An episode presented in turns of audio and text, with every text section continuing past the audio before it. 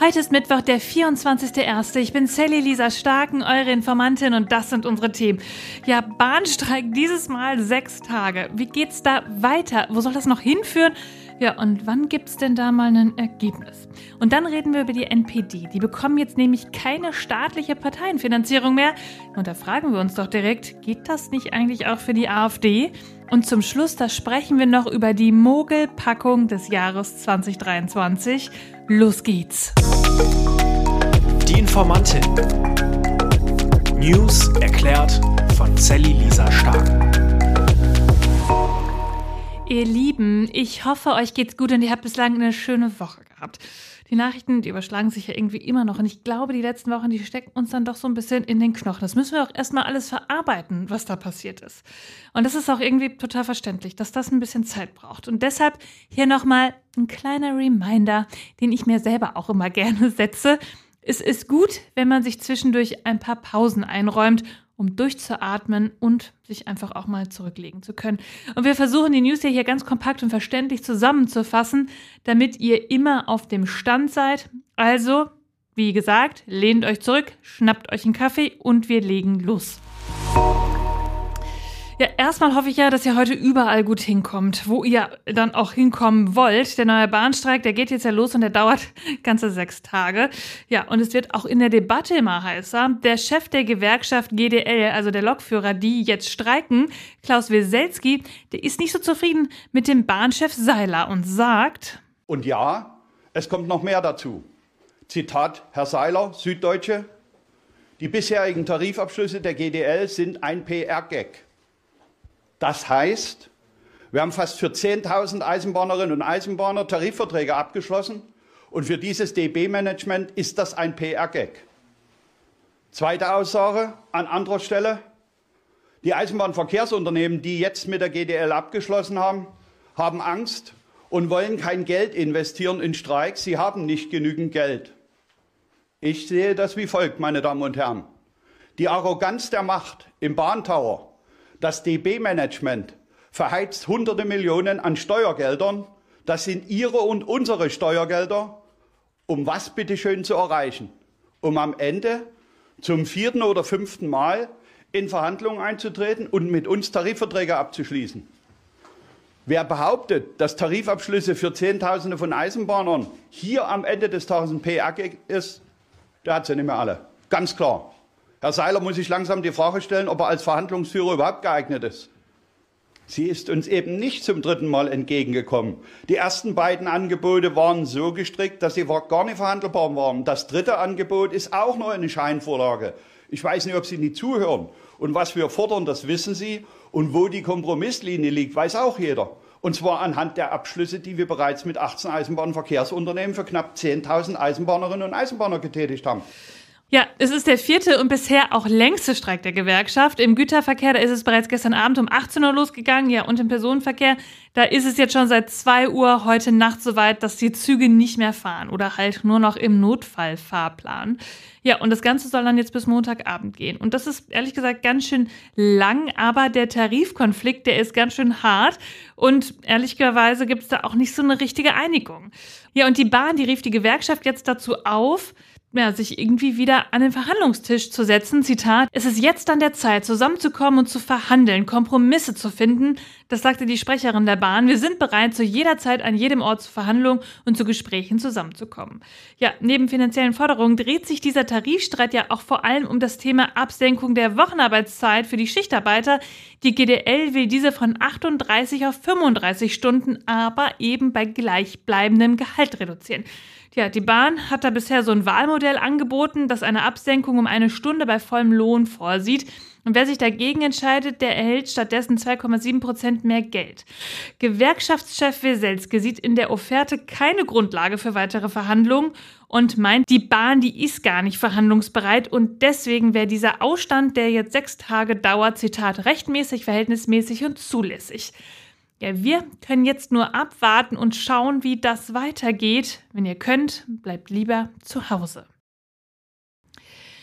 Und dann geht es um die NPD. Vielleicht kennt ihr sie ja eher unter dem Namen Heimat. Früher war es die NPD und jetzt die Heimat. Und hier wird jetzt für sechs Jahre die staatliche Parteienfinanzierung gestrichen. Das hat das Bundesverfassungsgericht in Karlsruhe entschieden. Die Nationaldemokratische Partei Deutschlands, so ist es dann im Ganzen ausgesprochen, die gerade jetzt eigentlich auch die Heimat heißt, die sei darauf ausgerichtet, die freiheitlich-demokratische Grundordnung zu beeinträchtigen oder auch zu beseitigen. Das sagten die Richter. Es war das erste Verfahren dieser Art, das am höchsten deutschen Gericht lief und dann auch so ein Ergebnis zur Folge hatte. Und da hören wir doch jetzt mal ins Urteil rein. Die Partei Die Heimat, vormals Nationaldemokratische Partei Deutschlands NPD, ist für die Dauer von sechs Jahren von der staatlichen Finanzierung nach 18 Parteiengesetz ausgeschlossen. Zweitens. Der Antrag der Antragsgegnerin auf Erstattung ihrer notwendigen Auslagen wird abgelehnt. Drittens. Der Wert des Gegenstands der anwaltlichen Tätigkeit wird auf 250.000 Euro festgesetzt. Ja, und das Ganze hat ja auch eine Vorgeschichte. Die Partei, die wurde 2017 ja nicht verboten, weil sie ihre verfassungsfeindlichen Ziele, die sie hat, äh, nicht erreichen kann, so sagte das Gericht, also nicht ganz so gefährlich sei, dass man sie verbieten müsste.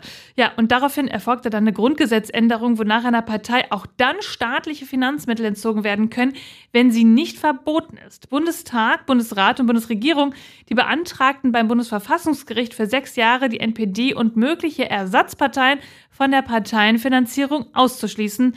Und dieser Zeitraum, der ist jetzt gesetzlich vorgegeben und wird so auch durchgesetzt. Ja, und mit diesem Urteil entfallen zum Beispiel auch steuerliche Begünstigungen, die die Partei bislang hatte, wenn sie Spenden bekommen hat. Voraussetzung ist aber, dass sie oder ihre Anhänger verfassungsfeindliche Ziele verfolgen. Ja, und es ist halt auch anders als bei einem Parteiverbot. Da setzt sich das Streichen von Staatsgeldern nicht voraus, dass die betroffene Partei ihre verfassungsfeindlichen Ziele potenziell auch erreichen kann. Und das ist jetzt dieser große Unterschied und deswegen gibt es dieses Urteil. Bundesinnenministerin Nancy Faeser, die begrüßte das Urteil. Von der Entscheidung gehe ein klares Signal aus, Zitat, unser demokratischer Staat finanziert keine Verfassungsfeinde.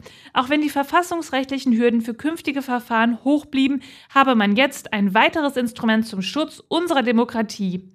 Ja, und sie sagt weiter, dass diese Entscheidung des Bundesverfassungsgerichts ja auch irgendwie in eine Zeit fällt, die irgendwie auch gerade zeigt, dass der Rechtsextremismus ja, die größte extremistische Bedrohung für die Demokratie und für die Menschen in Deutschland sei. So sagt sie. Und jetzt fragen wir uns doch ehrlicherweise alle, geht das denn eigentlich nicht auch für die AfD? Können wir dieser Partei nicht auch das Geld wegnehmen? Ja, sie ist ja auch in vielen Landesteilen gesichert rechtsextremistisch und man muss das natürlich für jede Partei selbst sehen, nochmal die Tatbestände sich anschauen, aber der Weg, der wäre ja irgendwie zu kleinen oder vielleicht auch zu größeren Teilen hier geebnet, oder? Ihr Lieben, ich sag's euch, die letzte Meldung, die hat mich so ein bisschen in ihren Bann gezogen. Kennt ihr die Mogelpackung des Jahres 2023? Es sind die Brotchips. Die wurden nämlich von Seven Days an Tuck verkauft und damit hat sich der Preis, haltet euch fest, um 127 Prozent gesteigert. Der Inhalt der Verpackung, der schrumpfte von 250 auf 150 Gramm. Die Verpackung ist aber ähnlich groß geblieben. Das ist ja immer so, wenn man so eine Verpackung schüttelt und denkt, ach, da ist ein bisschen Luft. Und der Preis ist von 1,39 auf 1,89 gestiegen.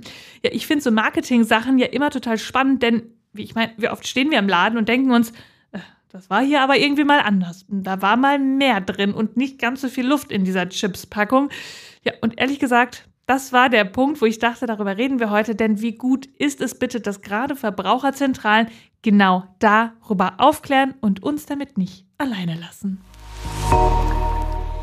Ihr Lieben, das war schon wieder für diesen Mittwoch. Ihr findet wie immer alle Quellen und Informationen in den Show Notes. Informiert euch selbst, sprecht darüber, bildet euch eure eigene Meinung und ich freue mich wie immer über jede Bewertung. Erzählt allen Menschen von diesem Podcast, damit dieses Projekt noch lange weiterleben kann. Ich bin so froh, dass ihr dabei seid. Ich finde es so schön, dass wir die News seit über einem Jahr jetzt hier zusammen machen.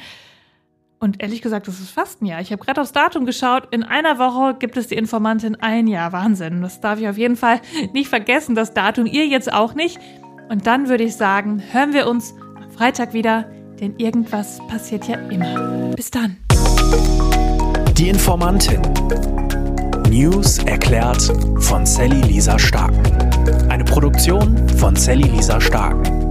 Redaktion Sally Lisa Starken. Ton Marius Fraune und Schnitt Alexander Horst.